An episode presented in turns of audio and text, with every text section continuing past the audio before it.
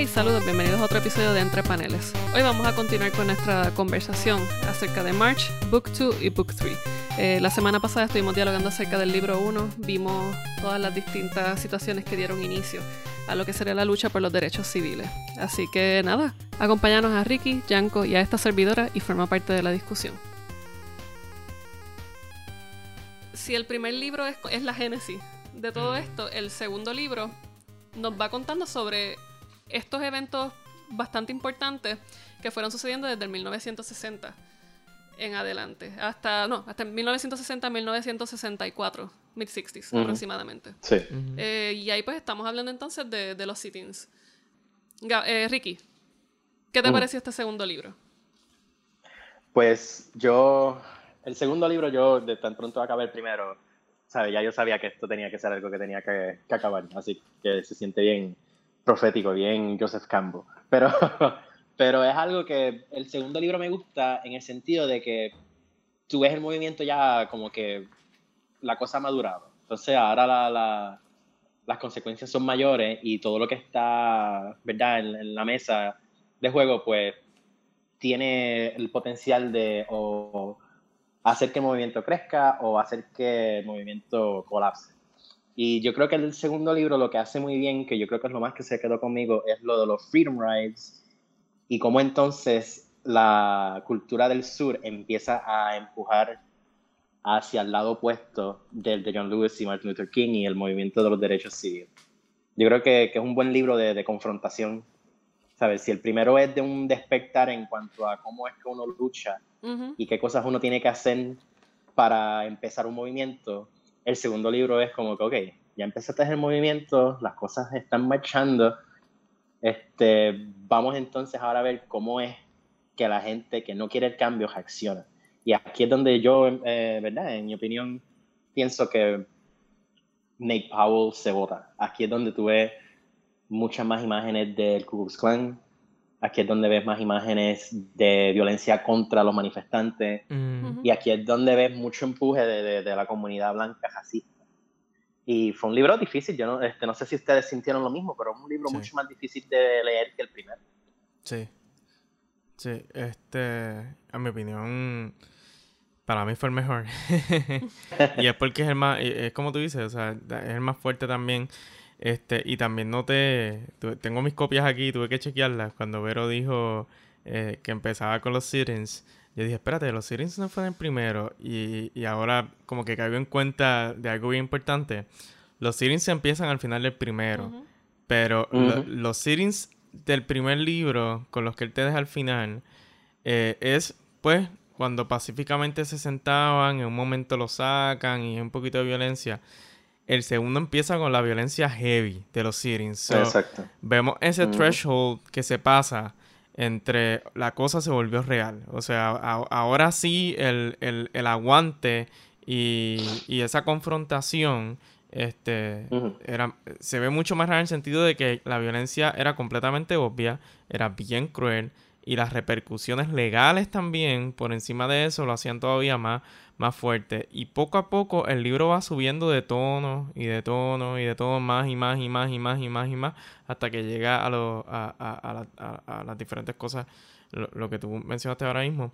Este, y ya desde la portada de, del libro del, del, segundo libro de March, ya tú ves el setting que va a tener que va a tener esto hasta su culminación, porque al final del libro 2 también termina bastante fuerte este, con, la, con lo de la explosión. Sí, y, precisamente digo que, el libro 2 comienza con los sit-ins, aunque en el primero, al final, pues ya se estaba, ya se estaba presentando. El segundo libro, pues precisamente es, más, es más crudo en cuanto a la violencia. En el primero todavía estábamos quizás en un área un poco, qué sé yo, vamos a decir suburbana, donde quizás hay unos límites y, y hay, un, hay se ceden unas cosas. Eh, es un poquito más pasivo dentro del lado, del lado de donde va a venir la violencia. En el segundo libro, yo creo que nos podemos preguntar, o sea, yo creo que nos presenta quizás eh, para que indaguemos o, para que reflexionemos, si es posible ser hoy día no violento. Porque vemos mm. cómo ellos se presentan ante, esto, este, ante estos sucesos. Ellos van y se sientan a los counters de distintos restaurantes, eh, fast foods, y entonces empiezan a recibir una violencia aún más fuerte que la que recibieron inicialmente. Ahora le están tirando con agua caliente, le están tirando con, con lo que sea, con harina. Y ellos se mantienen muy estoicos sentados en el mostrador. Porque yo creo que parte de los principios de la no violencia es tú ser estoico, tú aguantar hasta que no puedas aguantar más y que te desmayes. Pero eh, hoy día es posible ser no violento de la forma en que aquí lo presentan. Bueno, yo creo que ese es el, reto que le está haciendo John Lewis a, a la gente que está protestando y marchando por, ¿verdad? Cualquier causa hoy. Eh, yo creo que hoy la no violencia puede ser, eh, puede funcionar dependiendo de la lucha. Este, yo creo que un movimiento como Black Lives Matter, pues todavía puede agarrarse, ¿verdad? De esa tradición de John Lewis, Martin Luther King, Civil Rights Movement y tener éxito. Pero a la misma vez, también estamos en unos momentos donde la gente está reaccionando un poco mejor a la agresividad. Así que no sé si, no, ¿verdad? No estoy diciendo que, que, las protestas de hoy tienen que ser violentas para, para ser exitosas, pero sí tienen que ser más agresivas. Tienen que mostrarse como que nosotros estamos aguantando.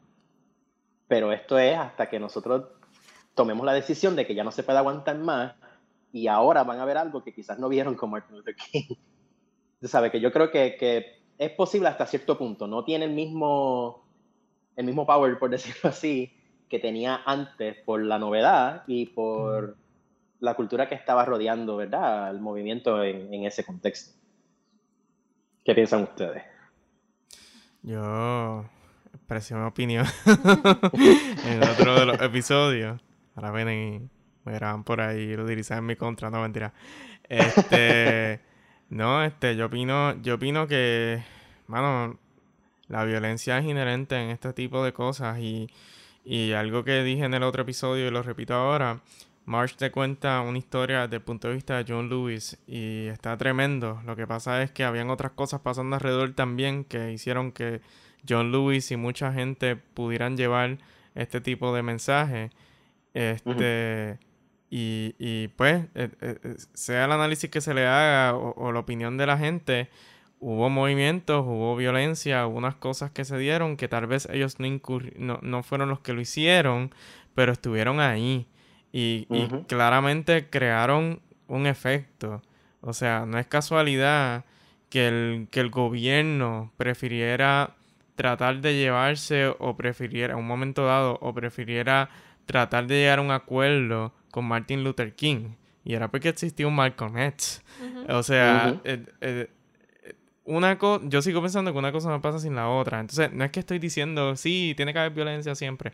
Pero hay momentos que en el tranque siempre va a haber un lado, aunque no sea la protesta completa, siempre va a haber un sector que va a reaccionar violentamente y que va a hacer que el terreno pues se tiemble.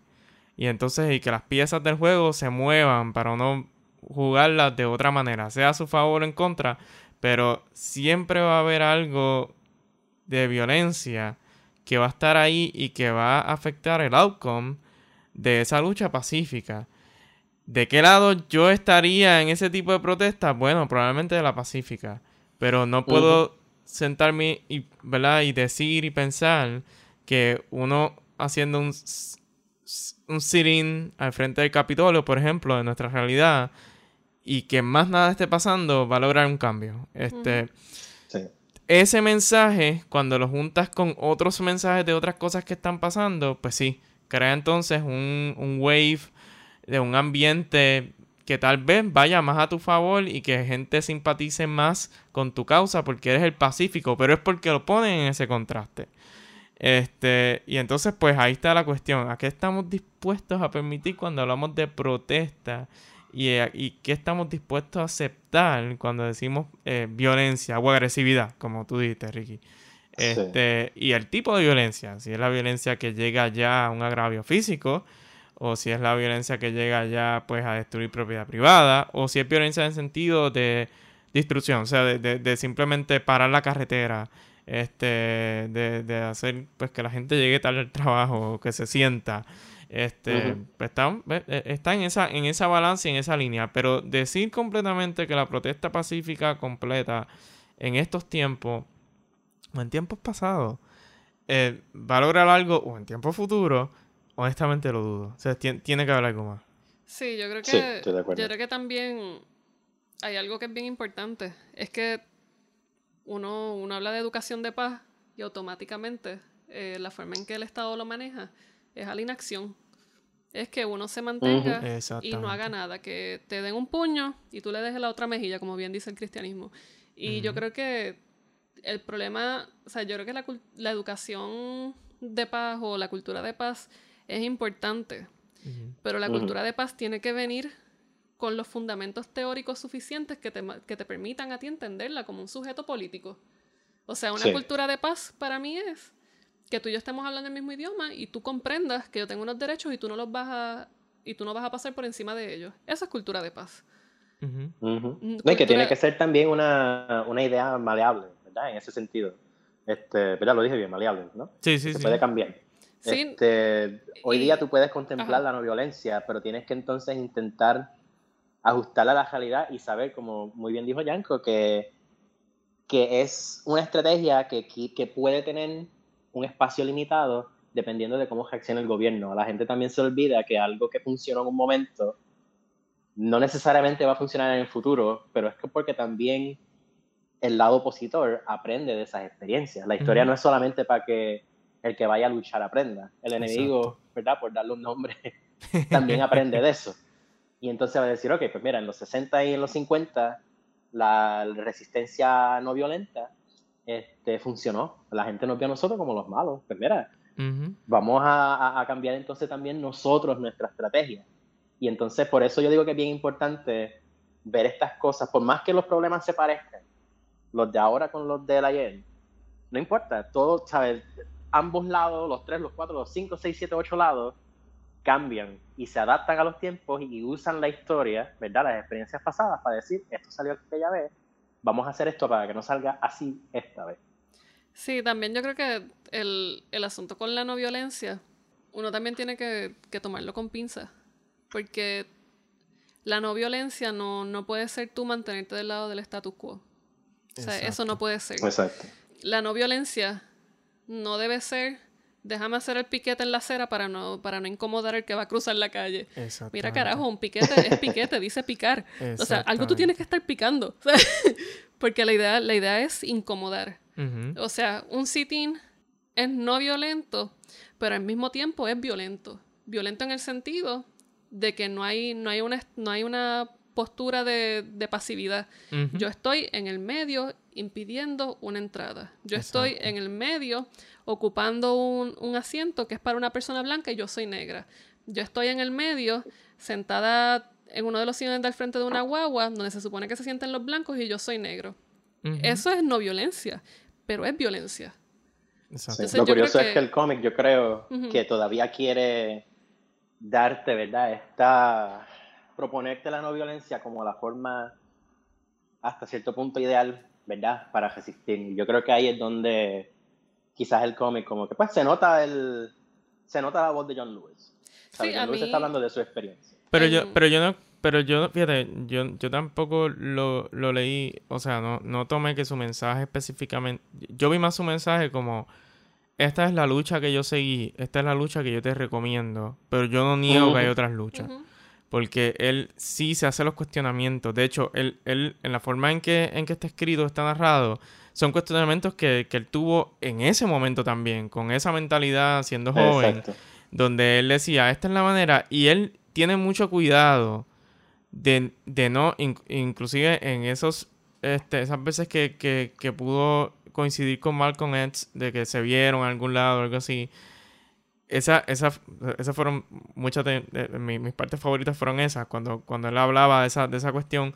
Él tiene mucho cuidado de no terminar este, en su último encuentro con Malcolm X, que él sí ofrece un texto diciendo lo que pensó en ese momento, pero mm. no culmina diciendo, ah, no, este tipo es violento, eso no es lo de nosotros, nada que ver. O sea, él, él termina más o menos como un, sí, yo entiendo lo que quiere decir, esto fue lo que yo opté por hacer y insto a la gente que lo haga así, pero entiendo.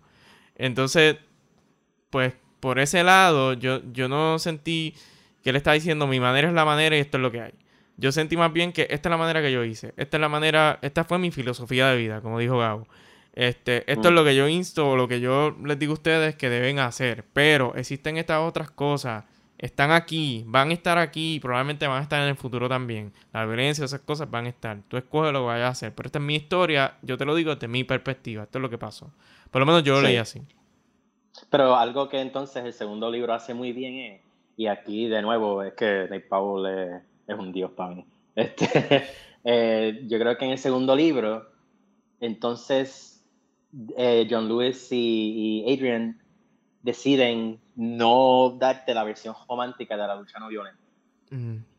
ahí es donde entonces ellos deciden, ok, nosotros pensamos que esto es una muy buena forma de luchar, pero estas son las consecuencias, esto es lo que usted tiene que aprender a aguantar.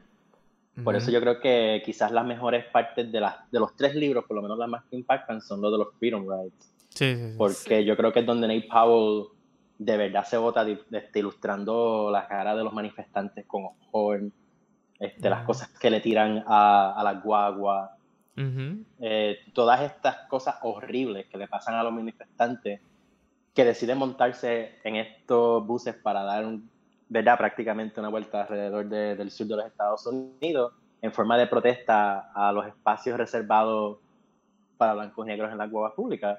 este, yo creo que ahí es donde como que el, gran mensaje, ¿verdad? O por lo menos la, la gran advertencia, ¿verdad? De, de, de, uno hacer este tipo de lucha estriba. Ahí es donde John Lewis está diciendo, junto a Nate Powell, esto es lo que usted tiene que aprender a aguantar. Aquí es donde usted no puede ser violento por más que usted tenga ganas de salir de la guagua y caerle a batazos al que te está tirando a ti con, con botella, con molotovs y diciéndote cosas horribles, ¿sabes? Yo creo que, que el, el, el, el cómic ahí es donde llega a este punto donde tú dices, esto es lo que John Lewis ha logrado capturar. Los libros de historia en prosa logran capturar. Sí, sí, sí. Eh, aquí yo creo que también una de las cosas bien importantes que uno lo ve en el trabajo de Nate Powell es que complementa muy bien, como tú bien dices, la, toda la narrativa. Yo creo que una de esas partes bien, bien impresionantes, o sea, que visualmente uno dice, diablo, de verdad que se votó, es que uno puede notar los cambios de humores. De momento tenemos a un John Lewis que está, que está como que bien pensativo, notas el coraje en medio de un sit y después notas cómo él se rinde. Eh, y yo creo que ese trabajo de, representar todas estas emociones, el tipo de verdad que fue genial. Eh, otra cosa, el segundo libro, pues sí explora el asunto de los Freedom Writers. Pero yo creo que una de las partes más interesantes, como a mediados del libro, yo creo que la página 95, eh, Martin Luther King está hablando sobre, sobre qué se va a hacer en estos Freedom Rights. Y él dice que estos estudiantes, estos hermanos que están en la, en la guagua, saben que se pueden encontrar con cualquier cosa y reconocen que están dispuestos a morir por su causa. Y reconocen que sí habrán eh, casualties. Y yo creo que en ese momento ahí uno, uno sabe como que, ok, eh, ellos sí llevan una política de no violencia, pero saben con qué van a ser, con qué van a ser eh, ripostados. Eh, igualmente, como cuatro páginas más adelante, vemos que Robert Kennedy, era el Attorney General en aquel momento, llama a Martin Luther King y le empieza a pedir que por favor los controlen, que no puede seguir con los sit-ins, que es algo bien, o sea, que hay demasiada violencia hacia ellos, que puede pasar algo. Y Martin Luther King lo que le dice es, estas personas están respondiendo con no violencia en cuerpo y alma. Ellos saben que se tienen que entregar a lo que venga. Y yo creo que esa es eh. una de las partes más, más importantes, porque él está diciendo, la no violencia no significa que yo, que yo no voy a estorbar. Yo soy no violento, yo reconozco que voy a estorbar. Y eso precisamente es lo que me va a hacer a mí más, eh, me tiene que hacer a mí más fuerte para recibir esto. Y se necesita una fuerza de voluntad inconmensurable. Ese es el principio de la desobediencia civil. O sea, el principio de la desobediencia civil es cuando no hay más ningún otro recurso, yo pago con mi cuerpo y con mi dignidad. O sea, y, estoy dispuesto a, agarrar lo que venga en términos legales, porque este es, esto es lo último que puedo dar y es, es lo que creo. Así que, que sí, definitivamente. Y, y tanto así que Martin Luther King le dice a Robert Kennedy, they must use their minds and their bodies to right a wrong. Y yo creo que eso es o sea, más claro no puede cantar un gallo.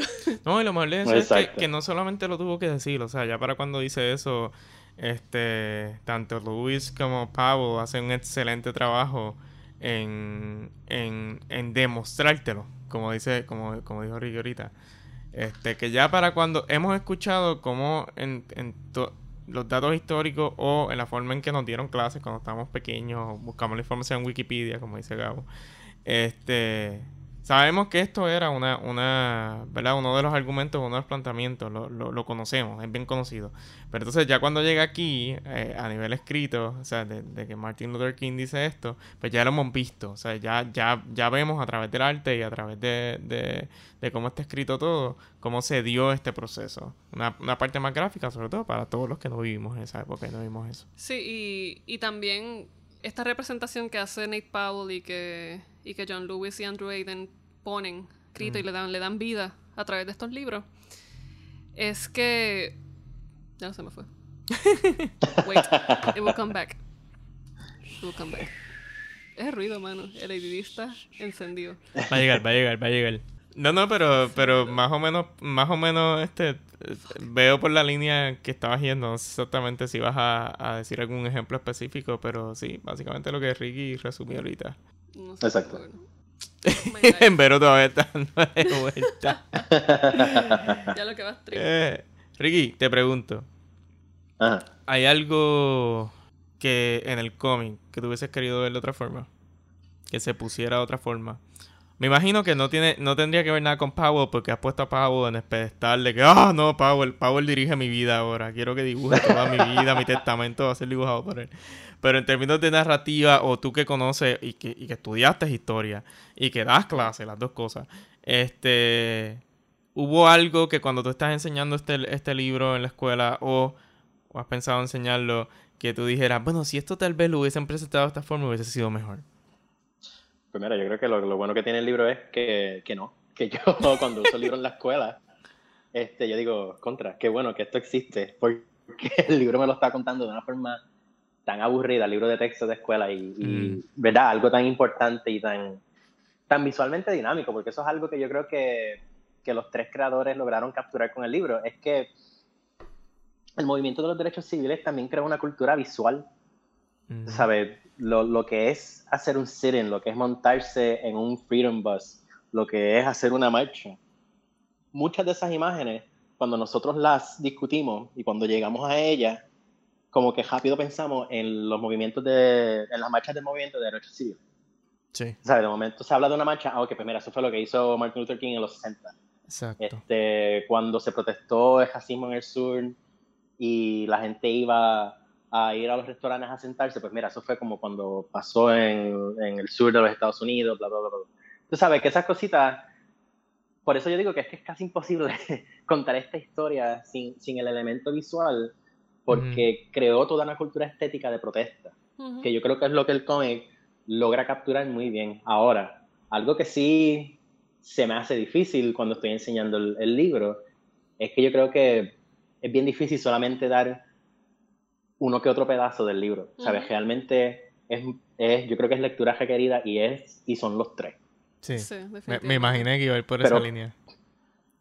Pero son los tres, ¿sabes? Eso quiere decir que que las escuelas tienen que ponerse de acuerdo y decir, nosotros vamos a ordenar las tres copias de esto para cada maestro de historia, para que lo puedan usar en su salón de clase y ya la resistencia al cómic de por sí es un poco difícil, pero lo digo lo de los tres porque yo creo que esto le va a gustar a Jan. Y la resistencia... Yo creo que, March... ¿Cómo? La resistencia... Yo creo que, March... ¿Cómo fue? Pregunta rápido, paréntesis rápido. Cuando dice la resistencia, ¿te refieres por ¿Tiene algo que ver por el hecho de, la afiliación política de Luis o, es por el tema en sí? Eh, no, yo, yo, la resistencia yo creo que se tiene que dar por, por el valor este, intelectual y pedagógico del cómic. Todavía hay mucha gente que no lo entiende aún en la escuela.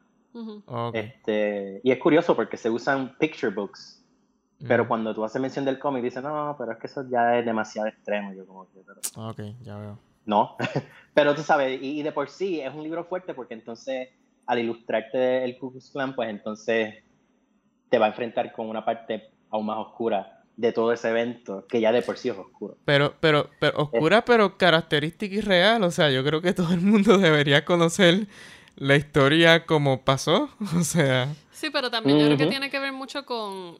O sea, Cornel West cuando vino aquí a Puerto Rico, una de las que uno de los problemas que había con la figura de Martin Luther King era precisamente por la forma en que se había mediatizado tanto él como su lucha. Eh, de momento, mm. él, él, se convirtió en el Barney de los derechos civiles. Sí. Y al, al, al, al, tú reducir toda la lucha, todo, toda la toda, toda, esa, toda esa parte física de lo que incurre luchar por los derechos civiles, tú te quedas con, con, un pastor cualquiera que está predicando de amor. Y yo creo que tú no puedes, tú no puedes desvincularlo porque entonces vas a desvirtuar lo que fue esa lucha. Y yo creo que a lo que iba ahorita, el libro lo que tiene bien importante es que presenta la lucha tal cual. O sea, cuando te habla de los freedom rights, cuando te habla de, de los derechos civiles, no te está hablando de, de un corillo de, de, religiosos que se fueron a cantar Kumbaya por un montón de estados del sur y que fueron recibidos con, con potlucks y todo eso, no.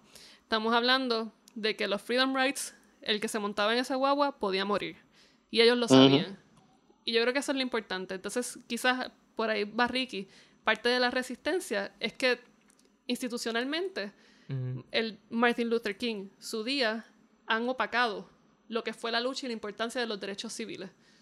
Y de momento, al tú tener un libro que visualmente te está diciendo, mira, en esta en este Freedom Ride desaparecieron tres personas que estaban que nos iban a encontrar en tal, estado. En este estado nos entraron a macanazos. En el otro nos echaron agua. En el puente, gases lacrimógenos, golpes, puños, you name it. Eh, no, el, KKK en Birmingham. O sea, es bien importante verlo. Es bien importante tenerlo presente. Sí, Ricky.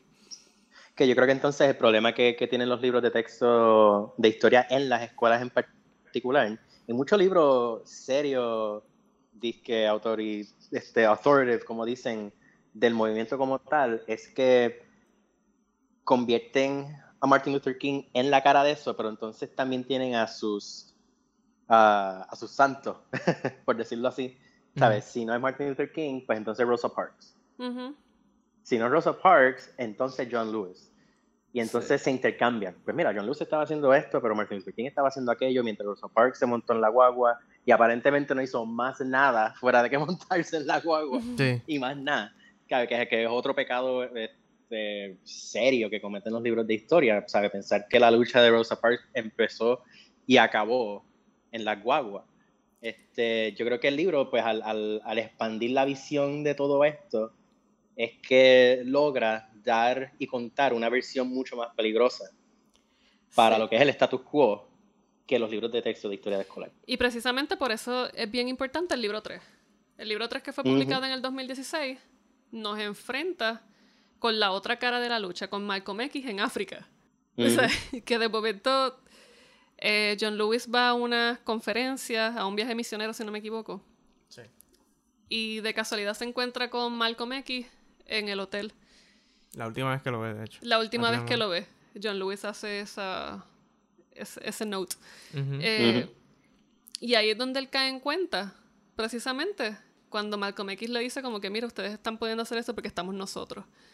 En esas dos caras. Mm. Y esas dos caras que, los libros de historia quizás no, no, no la presentan tal cual. Y en este libro, pues sí, lo hace bien, bien claro. La diferencia que hay entre una ideología y otra, entre una acción y otra, pero que sí, que si hay algo que, que tiene como su norte es que se tienen que hacer sentir y se tienen que hacer ver. Sí, no, y que, que más curioso aún es que, que, esa versión de la historia en el cual distintas ideologías este, interactuaron y chocaron, eh, ¿verdad? Al chocar con, con, cómo se cuenta la historia con H mayúscula, pues le da ese toque tan especial al libro porque, mira, esa es la razón por la cual el libro de Howard Zinn, uh, People's History of the United States, fue tan exitoso. Tú aprendes que en la revolución estadounidense, si George Washington no estaba presente, pues todavía fuese, pues Estados Unidos fue single. Tú sabes, y se te olvida que toda este army de gente, que todos estos soldados que se enlistaron para luchar por la independencia, pues mira, esa gente es la que gana una guerra. O sea, George Washington solo no puede echarse encima del, ejército inglés. Este, y yo creo que March hace eso. Yo diría que March se puede, se puede ver como el People's History of the Civil Rights. En el sentido de que yo no sé si ustedes lo piensan así, aunque yo pensaba que al principio pues yo no se las estaba echando mucho. Este, yo creo que termina contando una historia en la que te dice nada de esto pudo haber pasado no solamente gracias a Martin Luther King, pero si Martin Luther King no hubiese tenido esta gran masa de, gente que decidió, ¿verdad?, unirse a una, a una lucha, retar, ¿verdad?, y poner su vida en riesgo para lograr este tipo de cambio, pues mira, nada de esto hubiese funcionado porque si Martin Luther King solo se iba a marchar en, Selma, le hubiesen caído a palo, estuviese en la cárcel o peor, y ahí acabó el movimiento. Pero él no fue solo, él fue con miles de personas que querían el mismo cambio que Martin Luther King quería. Sí, algo interesante que él también trae, él también trae los problemas que se dieron internamente. Sabes, que, él, tampoco lo pinta como este movimiento donde todo el mundo, eh, vente conmigo, seguro que sí, y todo el mundo se iba montando en la guagua. O sea, hubo bochinches, hubo revoluces, este, en un momento dado lo querían sacar de la silla del, del ¿cómo es que tú dices? Sync, ¿cómo es? SNSC, ¿cómo, es que tú dices? De, de, Sneak, de Sneak. Este, es que así es como lo pronuncia. Hubo, un momento, es, que, es que se empieza Sneak y pensé que iba a decir Sneakers. Pero mira, es bien curioso porque incluso en el libro, cuando hablan de Sneak, ah. te dice, si no me equivoco, te pone la nota de, cómo se pronuncia. Pues, pues eh, que, que, él habla de eso, de los momentos en que flaquearon, como quien dice, medio, le temblaron las rodillas y no, no, no vamos para allá. Este, y, y eso es bien importante también. O sea, porque como, como ustedes dijeron, a Martin Luther King se pinta, por lo menos yo creciendo, vi la figura de Martin Luther King como este paladín de los derechos civiles que simplemente era un gran orador y, todo el tiempo estaba yendo a hablar. Y, que después... le frente al memorial. Exacto, y que dijo I have a dream y, decía eso todo el tiempo, eh, al parecer. y, y, en un momento dado, pues que lo mataron. Y uno, ah, qué mal, que, pero, pero no, no, no ves toda la historia como tal, no ves el odio que estaba generando, no ves lo que estaba tambaleando. Entonces, pues como ya tú vas entendiendo todo eso, pues entonces la historia cambia. Y yo creo que, que, que March pues se logra hacer eso bien. Y una de esas cosas pues es eso mismo, ver, ver cómo, cómo si ellos tuvieron sus problemas también, si tuvieron sus dudas. Este, en muchos momentos se preguntaban si la manera en que lo estaban haciendo era la manera correcta, se debatía. De hecho, muchos de estos debates se daban en las iglesias. Y, y que uno tampoco eh, eh, suele ver que no, por lo menos yo que no viví en esa época, ni viví en ese tipo de fe tampoco, eh, yo no, para mí fue como, como, como, a ver, pues claro, ¿dónde más lo iban a hacer? O sea, las congregaciones era, era el lugar donde se podían discutir estas cosas. Y, y es algo que me parece excelente en, March como tal. el retrato de eso eh, fue para mí iluminador. Por eso yo no sé si ustedes lo sintieron, pero entonces en el tercer libro, que es muy bueno, el tercer libro sí se siente como un recuento histórico de lo que ocurrió hasta, ¿verdad? Que entonces se firma el Civil Rights Act y entonces, pues, la registra de tragedia que entonces siguen, ¿verdad? El asesinato de Kennedy, de mm. Robert Kennedy, de Malcolm X y de Martin Luther King, mm. como que no es que no sea efectivo, yo creo que, que, le ofrece mucha información necesaria que mucha gente, aunque uno no lo crea, pues no, no lo sabe, pero deja de ser personal cuando los primeros dos mm. libros son, mira, a la hora de la verdad desarrollan bien sus personajes. Sí, sí también yo Y el mundo que, los rodea. También yo mm. creo que este tercer libro, ya todas las personas que teníamos que conocer, el, el libro 1 y 2 las presentó. Si, si, ustedes se percatan, la, la, historia va alrededor de ya todas estas personas que, que, habíamos conocido. Las únicas personas que como tal son nuevas, yo diría que sería eh, Nelson Rockefeller en la Convención Republicana, eh, Barry Goldwater y luego cuando presentan el, la convención demócrata.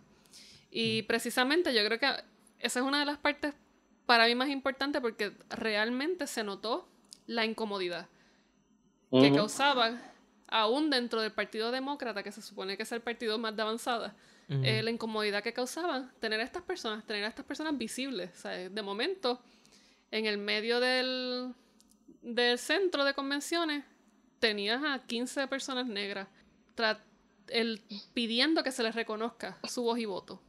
Sí, pero estoy de acuerdo con Ricky en que el tercer libro sí se siente un poquito más tenso, un poquito más corridito. este, en el sentido de, tal vez que no quería dejar que no se le quedaran detalles importantes. Y entonces se nota un poquito más histórico en el sentido de, ay, pasó esto, en esta fecha pasó esto, en esta fecha. Y, y ahí le baja un poquito a lo personal. Le dedicaba más páginas a, a tratar de, de ponerte en el mood y de a ti como lector ponerte en el mood y de poder entender lo que se estaba sintiendo. Y ya en tercero, por la razón que sea, no estoy diciendo que funcione o que no funcione. A mí me gustó anyway. Este, pero sí se siente como que más apresuradito con información, con darte mucha data, este, con darte mucha historia, con que no se le quede ni un detalle, por lo menos de, las cuestiones importantes. Y sí se, no, se nota diferente el de hecho, es más, más grueso, ¿sabes? Yo creo que es el sí, más, es más, es más largo. Sí, eh, y curiosamente, entre los tres tomos van incrementando en cantidad de páginas. Mm. Como Harry Potter. Eh, sí, pero es, curioso porque eh, hasta cierto punto, como que a mí me, me acuerda mucho a la estructura de, ¿verdad? Y lo digo afuera de carajo, me acuerda mucho a la estructura de Star Wars en cuanto a cómo va de lo personal a lo intergaláctico, por decirlo así, tú sabes, porque de momento el primer libro es el desarrollo de John Lewis y de su visión. ¿Sabes? Yo creo que una de las secuencias más importantes del libro es cuando John Lewis da este viaje hacia el norte con su tío, si mal no recuerdo, en el que tú sientes, ¿verdad?, lo que es vivir bajo un estado opresor en el sur de los Estados Unidos y cómo las cosas se ponen levemente mejor cuando ya por fin cruzan la línea que divide al sur del norte. Y entonces en el norte, pues no es que las cosas estén bien, pero están mejor. Y, y entonces tú ves cómo entonces eso va creciendo a lo que va a ser March 2, que es el Empire Strikes Back de March, en el que entonces todas las cosas se están cuajando, pero entonces se están viendo las consecuencias de la resistencia. Y como ustedes bien saben, en Empire Strikes Back es la, la, la película en la que los héroes pierden mucho. Y entonces la tercera, pues entonces cuando ya todas estas cosas se han desarrollado, llegan a donde tienen que llegar y entonces se, se empiezan a ver los resultados más concretos de lo que fue la lucha por los derechos civiles y entonces como todo eso se convierte en historia, como llevo Jadito diciendo, con H mayúscula, me refiero a son pues macros que definen la, la, la, historia de una nación. Y yo creo que el tercer libro lo que quiere establecer es eso. El tercer libro es mucho más sobre eh, lo, cómo el movimiento de los derechos civiles se convirtió en un capítulo necesario y esencial para lo que es la identidad de los Estados Unidos hasta el día de hoy. A mí, algo que también me gustó del, tercer libro es que finalmente John Lewis unleashes the Kraken. Y es que eh, lo vemos, que es justo como a mediados, qué sé yo, como, no, mentira, te miento. Como en la página 100 aproximadamente, de momento tenemos que John Lewis eh, está, está en este funeral de Jack Cheney, creo que se llamaba la persona, eh, que lo habían matado durante una de las manifestaciones. Y él finalmente, ¿sabe? Porque el, primer libro es la esperanza. Ok, vamos a crear el movimiento, vamos allá. El segundo es toda la, adrenalina de que, ok, estamos haciendo esto. Pero con, hasta cierto punto, con cierta con cierto decoro. El tercero es como que no, fuck this. y, y, precisamente él, él, dice como que ya, que él está harto de seguir viendo personas morir y que esto tiene que ser algo que tiene que suceder y tiene que suceder porque va a suceder. Y yo creo que esa determinación es la más importante, yo creo, y es justo a mitad. Y yo creo que, y, y es más importante aún porque vemos que ya no hay resignación. Ya, ya hay un compromiso político más allá de, del que había presentado en los primeros dos libros. Sí, yo creo que algo que hace bien interesante el tercero es que por lo menos a mí me sorprendió con lo oscuro que es. Tú sabes, cuando te empiezan a, mostrar los resultados de, de, la lucha, pues no lo hacen, ¿verdad? Con, con este build-up en el cual el libro trata de darte un final feliz donde, ¿verdad? La comunidad afroamericana logra tener todos los derechos que se supone que tuviesen. Te lo dice como que, mira, se firmaron esta serie de actas, eh, ciertos políticos salvaron sus cajeras y sus cajeras políticas al hacer esto, pero a la hora de la verdad, este, todo esto se dio entre un montón de sangre, un montón de muerte y un montón de sufrimiento. Que hasta cierto punto es como que, como bittersweet, ¿verdad? Como, como agridulce en ese sentido. Eh, es un, como que un recuento bien, bien oscuro de algo que los libros de historia en general pues tienden a celebrar como este gran logro humanitario, pues John Lewis a mí me interesó mucho que, que haya decidido como que contarte todo eso dentro de un tono bien, no pesimista, pero sí algo un poquito cínico, por decirlo así. No sé si ustedes lo vieron así. Que eh, lo viste como un poco pesimista, cínico. No pesimista, sino cínico, sino que vi como que, pues mira, todo esto se logró, pero perdimos tanto en el proceso. Tú sabes que se fue una fue una lectura, esa parte ya llegando al, al final del recuento histórico de, de, la lucha. Sí. Como que cuando entonces llega al final de ese recuento, como que te lo cuenta de una forma bien, bien trágica. Como que todo esto se logró, pero contra, perdimos más de lo que debimos haber perdido porque esto no se supone que fuese así desde un principio. Pero yo creo que precisamente eso es lo que le da, le da tanta fuerza y lo hace aún más crudo. Es reconocer que, que, que, cosas que se supone que sean derechos naturales, que se supone que ya la constitución lo provea, aún así se tienen que luchar para que se le hagan valer a todas las personas por igual. O sea, lo mismo pueden decir quizás los homosexuales, o sea, ocurrió Stonewall, eh, ha ocurrido, qué sé yo, un montón de, en distintos países donde se han llevado a cabo genocidios. Eh, una de las, de las comunidades que más matan, pues también o sea, hay homosexuales o personas que se sospechan ser homosexuales. Y que siempre se tenga que, que llegar a ese punto de, de, no return, donde ya las muertes sean más, de realmente vergonzoso. Y más para países que, que, que, se, que se jactan de ser democráticos. Sí, yo creo que ahí diste con la palabra, como que él cuenta esa parte de la historia como que, como, si le diese vergüenza, que todo esto fue lo que ellos tuvieron que hacer para que les reconocieran unos derechos que deben ser este, reconocidos o que debieron haber sido reconocidos desde años y décadas, que esto nunca debió haber llegado al punto que llegó. Y, Yo creo que eso fue lo, que le dio tanta fuerza a ese tercer libro, que aunque un recuento de datos, por decirlo así, este, muy bien hecho, sí lo cuenta como que con ese con, con, con, esa, con ese peso. Como que, mira, esto no, esto no debió haber sido así. Sí, precisamente. Yo creo que, que, también por eso es que utiliza el, la figura de. Por, eso es que utiliza la, toda esta eh, presentación de, de, la inauguración de Obama. Porque es lo que te va a crear ese contraste. Es que en el 1950, en el 1963, tuvo que ocurrir una masacre prácticamente en Selma para que entonces 60 años más tarde tengamos el primer presidente negro. 60 años. O sea, eh, yo creo que, quizás también por ahí iba, iba, iba la, la, intención. Ver que aún en el 2009 podemos todavía reconocer que no, no hay tanto avance como tal. O sea, 60 años. Sí, sí, que, que es algo que, que no, no, debió haber ocurrido así en ese sentido y que algo que, que también el libro hace muy bien con lo de Obama es que al contar toda esta gran historia de los derechos civiles antes y entre medio de, pues, mira, la, la, presidencia de Obama entonces adquiere otra dimensión y es una que es mucho más producto de mucha violencia.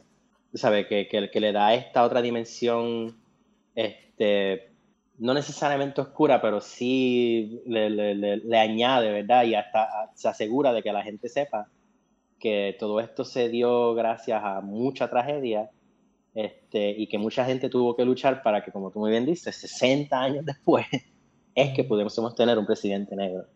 Yo creo que en ese sentido logra muy bien insertar a Obama dentro de la historia de la lucha de los derechos civiles.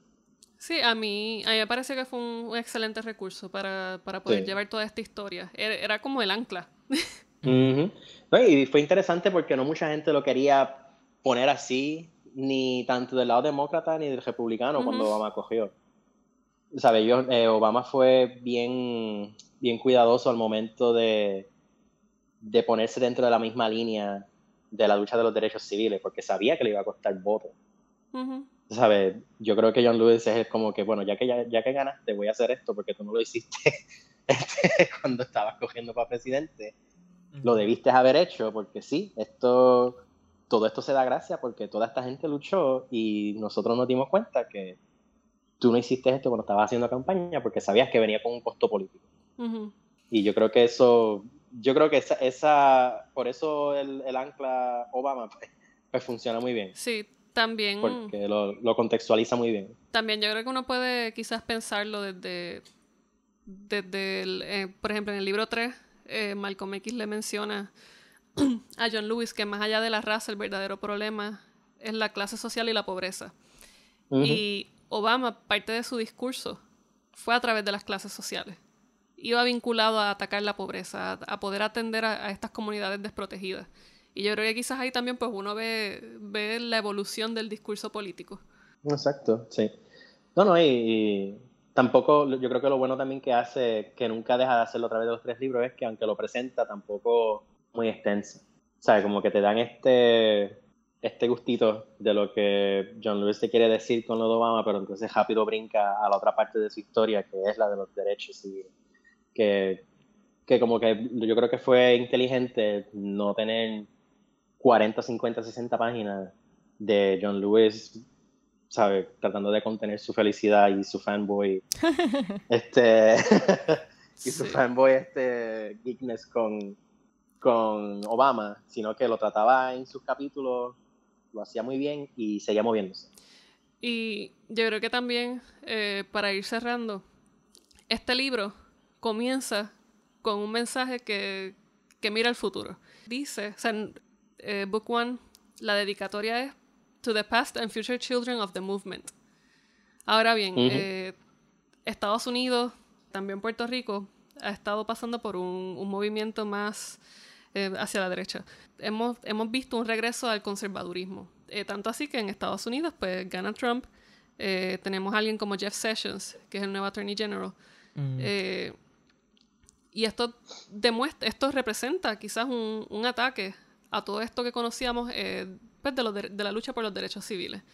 Jeff Sessions fue una persona que fue, que fue abiertamente viciado en contra de los derechos contra las personas negras, las personas de color en los Estados Unidos. Pero entonces dice To the Past and Future Children of the Movement. Este libro apunta a que es necesario que siempre haya un movimiento y que se siga luchando por los derechos civiles. ¿Cuál ustedes creen que, que, será la gran aportación de este libro? pensando en que este es su norte. Yo creo que la gran aportación de este libro es que yo no creo que Lewis pudo prever que la América que tenemos ahora mismo, y en nuestro caso el Puerto Rico que tenemos ahora mismo, era exactamente el que, el que iba a ser escogido. Y, y lo sé por sus expresiones tan pronto Trump salió electo y, y él fue muy vocal con esto. Y poder ver este que se hiciera esto, tal vez no pensando específicamente en ese escenario, pero que funcione tan bien para utilizarlo en ese escenario, eh, mano, llegó en el mejor momento. Así que yo creo que es muy relevante que esto sirva como, como puerta para que se sigan haciendo más eh, otros tipos de expresiones artísticas o didácticas este, y didácticas este, que, que ayuden para, para, la realidad, porque ya no es una cuestión de quedarse en retóricas o quedarse en, la filosofía, ya es una cuestión de, o en la historia, ya es una cuestión de, de, de, lo que está pasando ahora y lo que, lo que va a pasar mañana, o sea, en el mañana próximo. Ricky. Sí. Pues yo creo que la gran aportación, pues, estoy de acuerdo con, con Janko y yo creo que la presidencia de Trump y todo lo que está pasando en el mundo ahora mismo, pues le está haciendo tremenda promoción al libro. Este, yo creo que ahora como lectura necesaria para lo que es mantenerse en acción, yo creo que el, el título, March, no es solamente referente a la marcha en Selma, sino que es como que un, un reclamo a seguir marchando. Y yo creo que, que, eso lo logra muy bien, ¿sabes? Yo creo que Powell, este, Aiden y, y Lewis logran contar una historia en la que la lucha no cierra, no se acaba con una gran victoria en la que se firman los derechos este, civiles para los negros o la presidencia de Obama. Es el, el, bien inteligente de mantener cada una de esas cosas como ciertos pasos hacia una lucha mayor que todavía no ha acabado. Y yo creo que por eso esa cita final y esa referencia, ¿verdad?, a, los hijos de la revolución o del movimiento, tanto en el pasado como en el presente y en el futuro, pues aluda a eso mismo. ¿sabes? Uno no gana estas luchas una vez y por todas en un momento en particular. Eso es algo que se lucha pues, hasta que se hasta que algo cambie de una forma fundamental y eso todavía no ha pasado. Definitivamente este libro este libro es una invitación a, seguir en movimiento. Ese, ese mensaje de a los futuros de, a los, a los futuros hijos del movimiento, yo creo que precisamente invita a que uno no se rinda. Y yo creo que es algo bien, bien importante que uno debe tener siempre presente. Los derechos civiles no, no cayeron como mana del cielo. Y pues uno siempre tiene que luchar por eso que se supone que se nos dé. No debemos take it for granted. Así que nada, eh, quiero darles las gracias por estar aquí con nosotros. Les invitamos a que lean March. Los tres libros son geniales. Pueden ver la película Selma, está aprobada.